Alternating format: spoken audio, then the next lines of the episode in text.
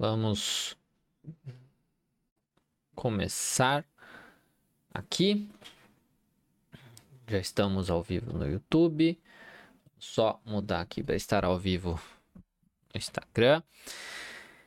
Pronto. Acredito que está tudo certo agora.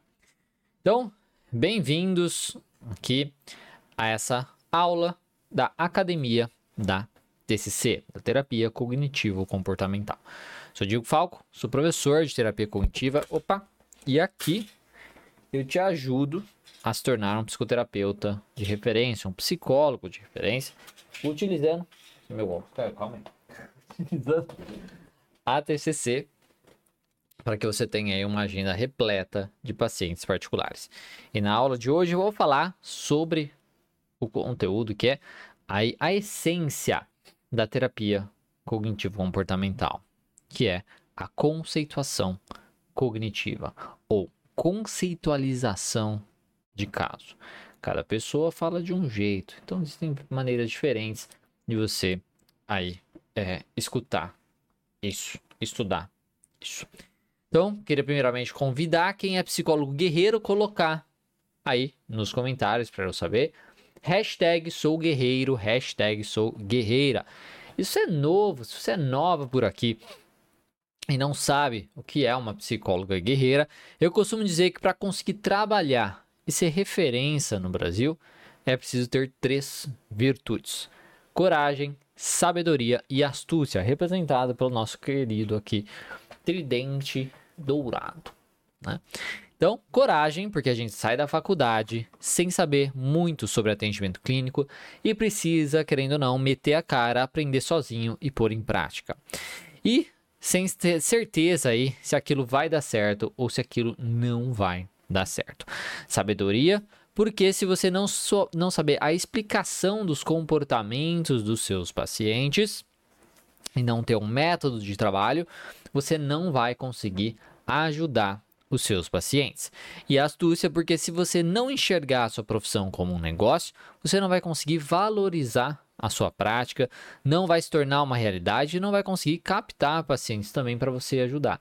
Então você pode ter toda a coragem do mundo, você pode ter todo o conhecimento do mundo, mas se você não tem pacientes, de nada adianta. De nada adianta você ter pacientes e ter coragem e não saber como ajudar.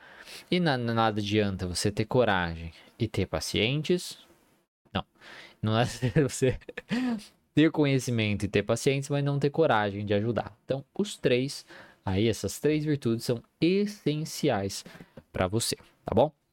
E essa realidade, a falta dessas virtudes, cria dois tipos de psicólogos no país. A psicóloga guerreira, que é a que vai atrás do conhecimento para colocar em prática e se tornar uma referência enfrentando todos os desafios, e a psicóloga bibliotecária, que fica comprando um monte de livro, fazendo um monte de pós-graduação e acaba não saindo do lugar, mesmo buscando um monte de conhecimento.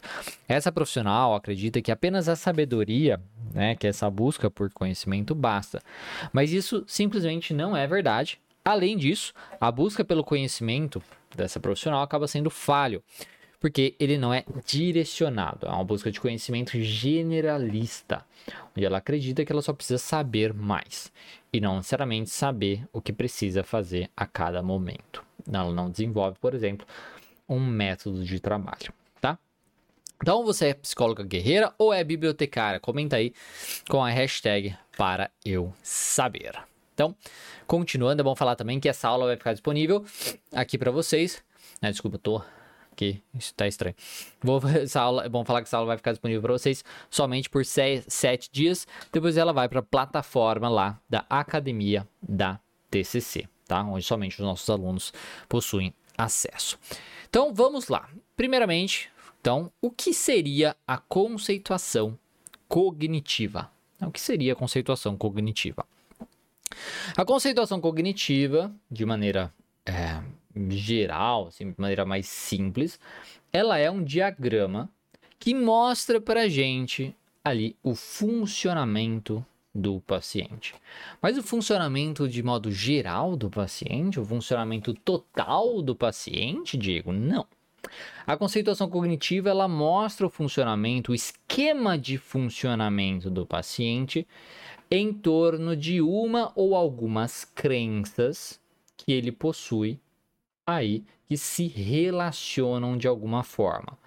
Então, se o paciente possui várias crenças que são diferentes, ele vai ter uma conceituação cognitiva para cada uma delas.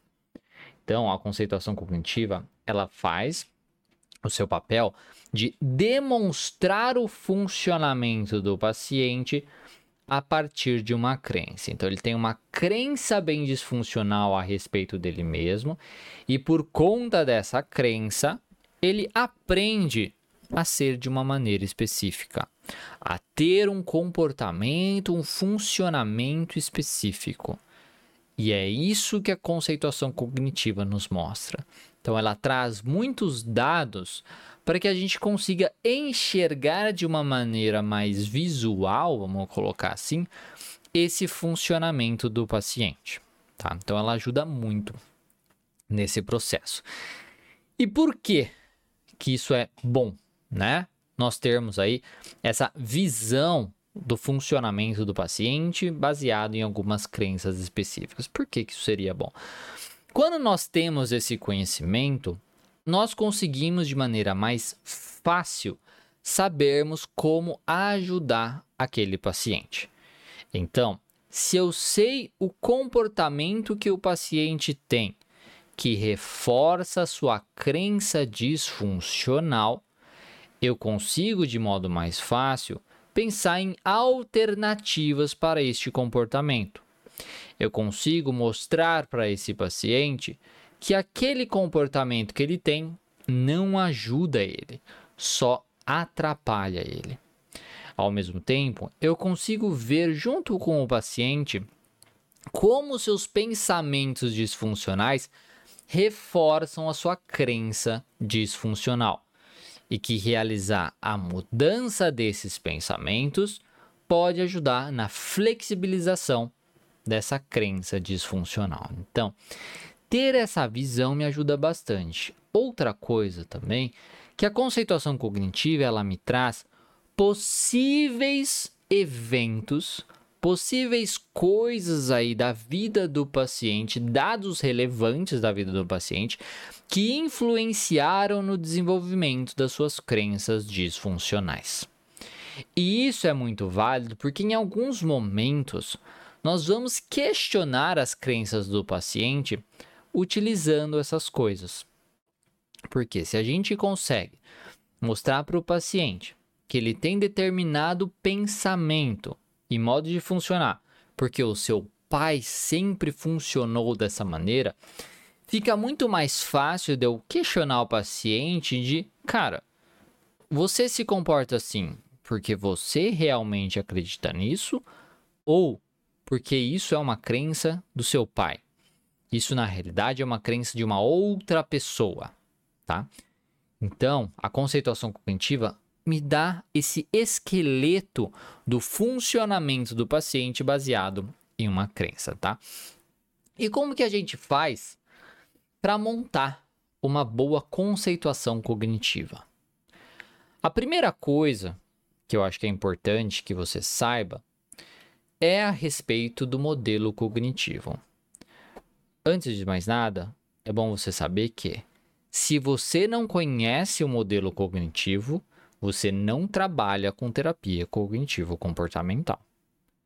O modelo cognitivo, ele vem antes da conceituação cognitiva. Eu vejo muitas pessoas loucas para tentar descobrir como utilizar conceituação cognitiva, fazer o uso da conceituação, fazer o uso de técnicas e não sei o que, que ainda não sabem sobre o modelo cognitivo, ainda não entendem a importância do modelo cognitivo.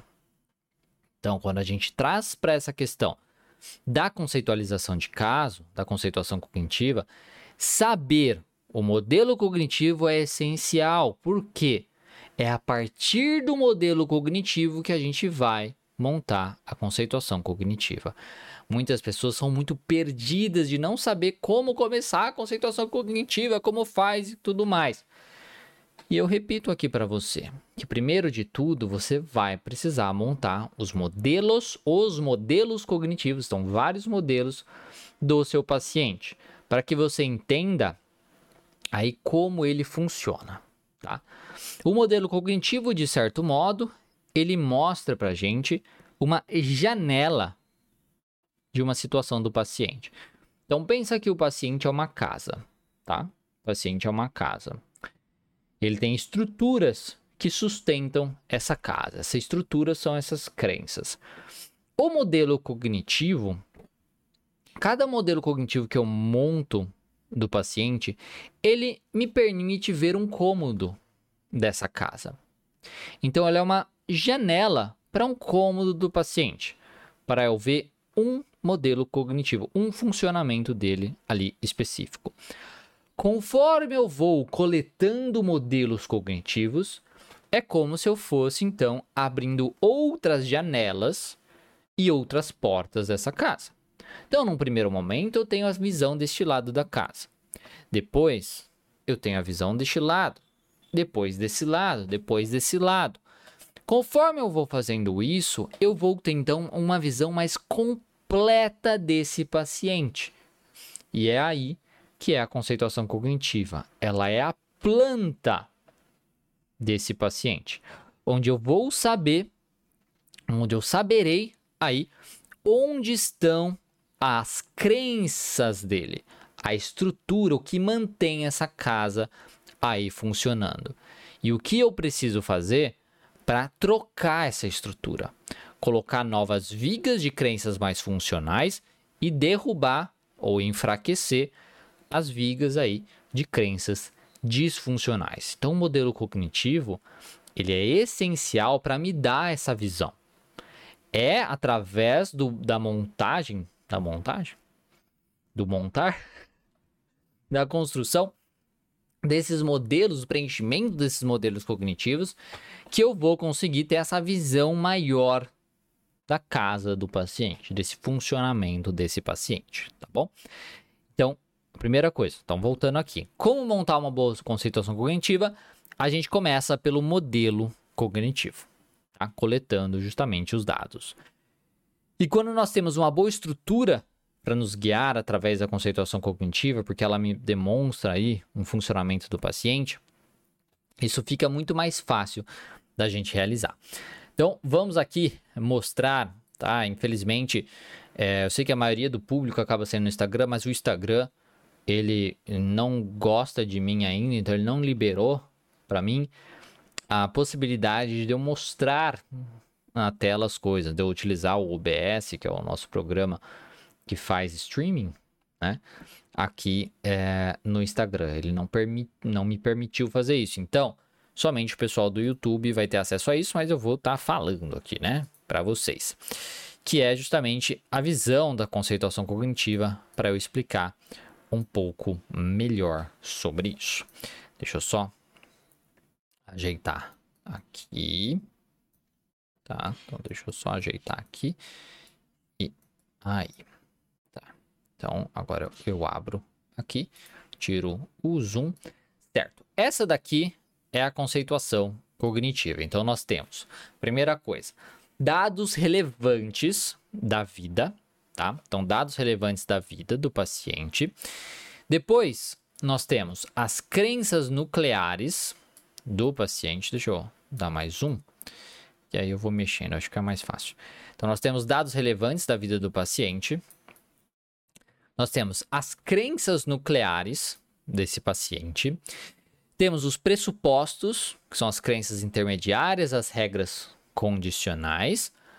Nós temos estratégias compensatórias, que são os comportamentos de segurança, e aí nós temos três aí é, modelos cognitivos do paciente.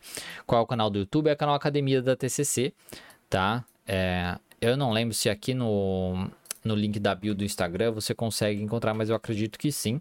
Se não, você vai entrar no YouTube e simplesmente colocar Academia da TCC YouTube Se você digitar isso no Google, Academia da TC YouTube, provavelmente você vai encontrar o nosso canal, tá?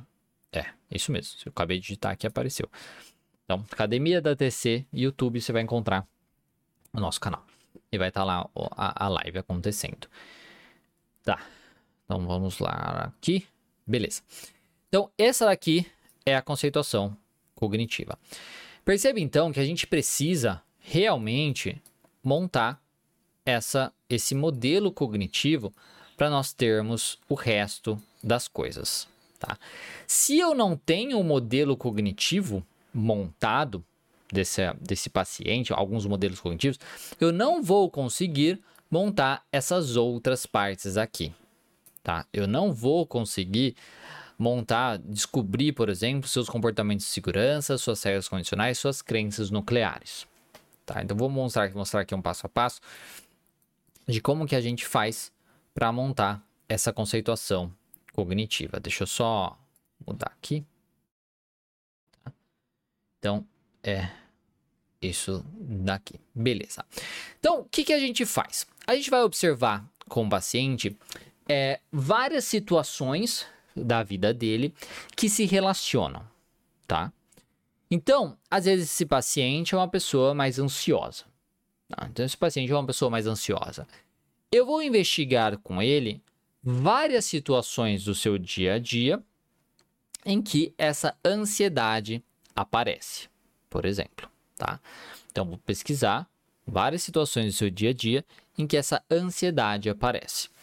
E aí eu vou colocar justamente aqui, né? Nessa parte aqui de emoção, eu vou colocar, então, ansiedade, ansiedade, ansiedade. Aí eu posso ver situações diferentes, por exemplo. Ah, quando eu tenho, eu penso sobre um trabalho da faculdade. Quando eu vou conversar com o meu professor. Ou quando eu vou conversar com uma menina na balada. Né? Então, são três situações diferentes que geram no paciente aí uma emoção de ansiedade. Então, perceba que são situações diferentes, mas que têm em comum a ansiedade. E é isso que a gente precisa perceber. A gente precisa identificar padrões nesse pensamento. Então, não são necessariamente as situações que a gente vai notar o padrão, mas sim a emoção desse paciente ou o pensamento que esse paciente tem sobre essas situações. Depois, nós vamos questionar então, beleza. Então, aqui você estava pensando sobre essa apresentação na faculdade e isso te gerou uma emoção de ansiedade. O que que você pensou ou poderia ter pensado sobre essa situação, né? Sobre essa, uh, essa apresentação na faculdade que te gerou ansiedade? Ah, eu pensei que eu não vou dar conta, que eu não iria conseguir. Beleza. Então, eu não vou conseguir. Eu não vou dar conta de apresentar. Ah, legal. E o que, que você fez depois que você pensou isso e você sentiu ansiedade? Eu entrei em contato com meu amigo e pedi para ele apresentar todo o projeto e eu ficar sem fazer nada. Tá? Eu vou fazer, montar a apresentação e ele vai apresentar sozinho. Beleza, teve esse comportamento que é um comportamento de evitação. Tá? Beleza. Então, já temos aqui basicamente um modelo cognitivo pronto. O que está faltando? O significado do pensamento automático desse paciente. Como que a gente descobre isso? Perguntando para ele. Tá, você acredita, você falou assim, que você não consegue, né? Que você não consegue realizar essa apresentação né? Você falou assim que é muito difícil, que você não iria conseguir, que você não ia dar conta disso. O que isso significa? O que isso diz sobre você? Se você for uma pessoa que realmente não consegue apresentar, realizar apresentações, o que isso diz sobre você? Que eu sou uma pessoa incapaz, que eu sou um merda, que eu sou estranho, que eu não presto, enfim. Aí vai depender do que o paciente fala. Mas aqui é muito importante que você perceba que esses pensamentos que vão aparecer aqui, eles já são possivelmente aqui as crenças do paciente. O significado por trás do pensamento automático costumam ser as crenças do paciente, tá? E aí eu vou investigar essas outras situações, para que eu tenha aí no mínimo três situações que tenham essa relação. E aí eu vou investigar então aqui o comportamento que ele teve depois daquela situação, o pensamento aqui que, eu, que ele é, que, que ele teve de pensamento sobre isso. Então, por exemplo, chegar para conversar com a menina. Comportamento não foi conversar com a menina, né? Por exemplo, o que, que ele pensou, né? Nessa, dessa, nessa situação. Eu não vou conseguir conversar com ela, eu vou travar. Ela vai me achar uma pessoa estranha. O que significa? Eu sou estranho. Eu não consigo fazer isso. Eu não sou capaz de fazer essas coisas. Então perceba que o significado do pensamento vai ter alguma relação também se a gente está pegando situações que são padrões, padrão, tá? Que se relacionam com a mesma crença, porque vai ter o mesmo significado, significados parecidos, porque a gente está falando de uma mesma crença. Beleza. A gente pegou então três situações, três modelos cognitivos do funcionamento desse paciente. Beleza? É assim que a gente começa a montar a conceituação cognitiva. A gente vai montar direto aqui? Não, você vai montar com o RPD, registro de pensamento disfuncional, você vai montar na própria sessão, montando modelos cognitivos com o paciente. Você vai montar de maneiras diferentes isso. E diferente isso. Depois, na hora que você for estudar o caso do seu paciente, você vai pegar uma conceituação cognitiva e vai montar aqui. Tá? Mas antes, você vai montar o um modelo cognitivo da forma como você faz normalmente, através de um registro de pensamento disfuncional. É registro de pensamento disfuncional, tá? Já teve gente, olha como eu perdi a minha autoridade nesse, nesse, nessa vida, né, gente? É muito triste isso, eu fico triste. Realmente. Tem gente que veio me questionar que falei errado, que eu falo errado. Que é registro de pensamento diário. Registro de pensamento diário é um diário ou journaling. O registro de pensamento que você vai fazer é o registro de pensamento disfuncional. Não tem sentido nenhum você usar o RPD para você registrar um pensamento qualquer, tá? E se você pesquisar no inglês, que é o original, é registro de pensamento disfuncional, tá? Então, fica aqui a minha indignação das pessoas que não sabem o que fala por aí e vem encher o saco. Mas enfim, continuando. Tá? Então, continuando. Aí, tá, temos então o modelo cognitivo formado. Como eu comentei, né?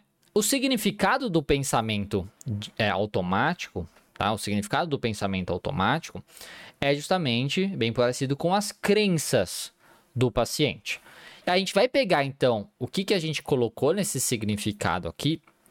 Claro que a gente vai ter que ter uma boa ideia do que são as crenças. Você precisa dar uma boa estudada das crenças para ter a ideia disso. Que é tipo isso. São coisas assim que não existe nada pior, né? Tipo, eu sou um bosta, eu sou um merda, eu não consigo, eu não sou capaz. Você percebe? São coisas assim, por exemplo, se a gente questionasse, o que significa não ser capaz? Talvez sou, sou um bosta. É. O que significa ser um bosta? Tipo, não tem mais para onde ir, né? Então a crença tipo, é o fim, né? De tudo, é o fundo, é o fundo do poço. Você pode chegar ali de significado sobre você mesmo. Tá? Então, isso é a crença. Aí, beleza. A gente vai pegar essas crenças e a gente vai, então, colocar aqui. Então, a gente vai pegar o significado né, do pensamento e vai colocar aqui nas crenças nucleares. Vai escrever. Escreveu aqui. Beleza, legal. A gente vai pegar, então, depois, o comportamento. Então, por exemplo, aqui nesse exemplo que eu dei, né? O paciente falou pro amigo dele: Ah, então você faz o trabalho sozinho, você apresenta sozinho, não sei o quê. Isso é uma evitação. Ele está evitando fazer a apresentação do trabalho. Ele não foi conversar com a menina na balada. Isso também é uma evitação. Tá? E às vezes ele usa tanto a evitação de não fazer aquilo, como ele usa também, às vezes, um pensamento, uma racionalização. Ah, mas é porque. Ah, aquele dia eu não tava muito afim mesmo. Ah, é porque não sei o quê. Ah, mas é, é melhor assim, porque eu fiz o trabalho sozinho mesmo, uma grande parte. Então, aí o outro. É, é melhor dividir, né? Tal. Então, ele pode usar a evitação e, por exemplo, essa racionalização, essa, essa justificativa, né? Que ele dá para ter feito essa evitação. E aí a gente vai se questionar então, cara, essa forma que se esse paciente se comporta em situações diferentes, são situações diferentes, tem um padrão? Por exemplo, a evitação e essa justificativa. Toda vez que ele sente essa ansiedade, ele evita situações. Interessante. É um padrão de comportamento. Não é um comportamento específico ali, único que ele teve e já era. Não. Ele costuma fazer isso com uma certa frequência. Porque nós temos, por isso que é importante ter vários modelos cognitivos, porque daí nós vamos mostrar um padrão. Um padrão de pensar, um padrão de crença e um padrão de, de comportamento. E a gente vai se questionar isso. Cara, parece que sim, parece que é um padrão. Beleza? Então a gente vai vir aqui e vai colocar esse comportamento aqui. Porque aí entra em uma estratégia compensatória, em um comportamento de segurança. Esse paciente evita a situação porque ele acha, porque realmente abaixa a ansiedade dele, né? E ele acha que é o melhor naquele momento. Ele acredita que traz uma segurança para ele. Num primeiro momento é positivo, porque relaxa. Só que mantém ele no problema. Então, por isso que é problemático. É uma estratégia compensatória. É uma coisa que prejudica ele. E aí você vai escrever aqui: evitação. Evita fazer as coisas que geram ansiedade. Usa a racionalização para justificar a sua falta de ação. Enfim, coisas assim. Beleza. Então temos já o modelo, a parte completa inteira de baixo aqui do conceituação cognitiva. Temos a, as crenças nucleares já. E temos também as estratégias compensatórias do comportamento de segurança. Olha só.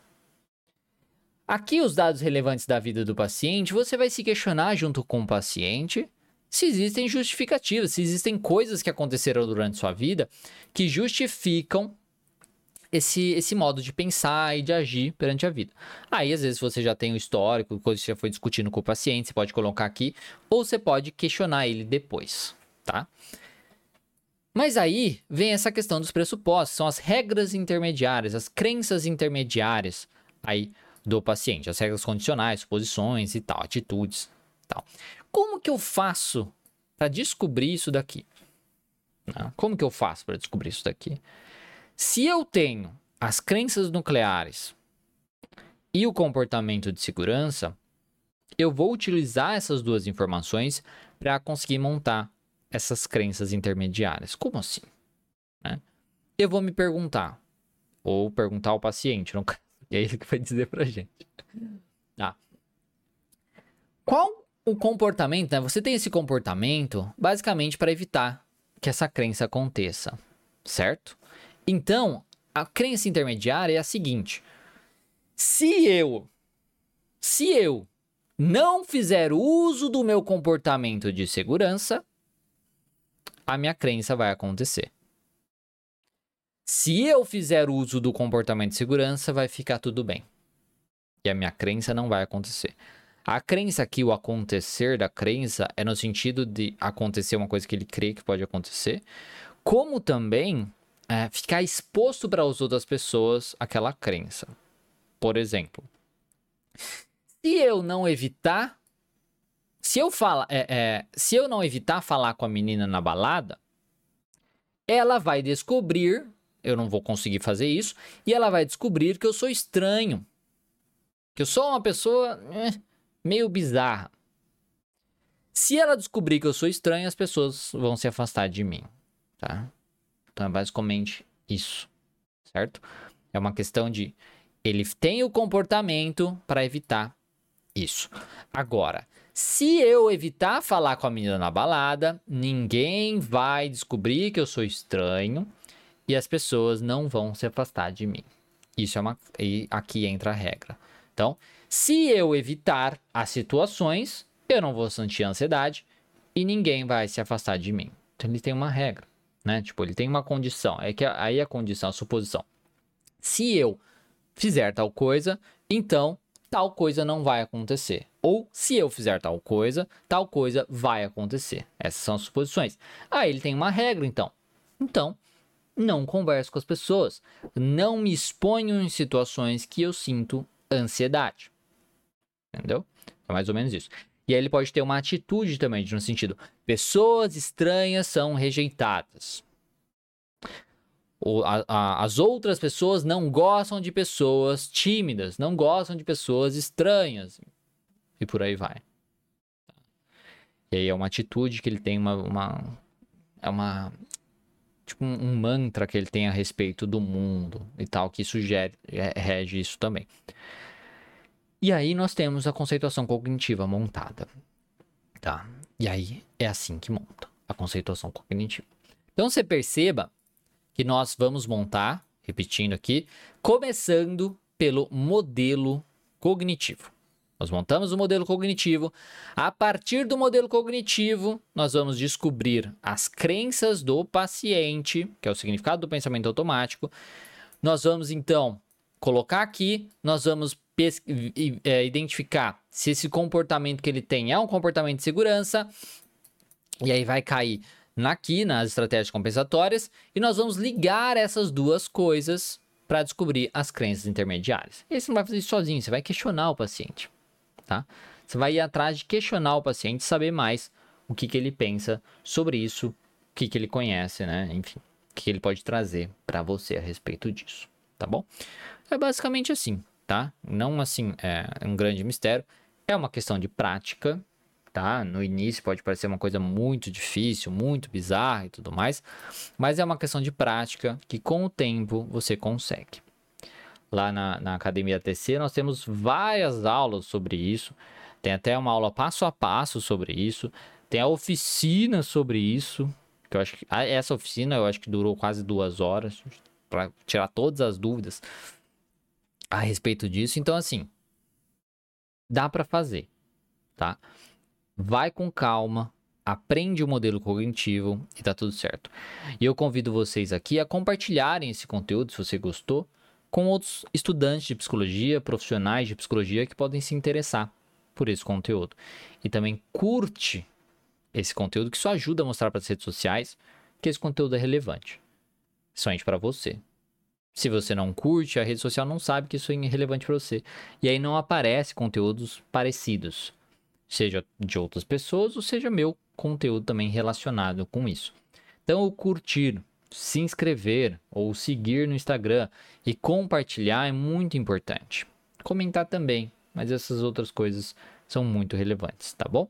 Então faça isso, curte, comente, compartilhe com estudantes e profissionais da área para que você ajude outras pessoas e você ajude também a rede social a saber que você goste desse conteúdo e você não fique por fora de novos conteúdos assim, tá?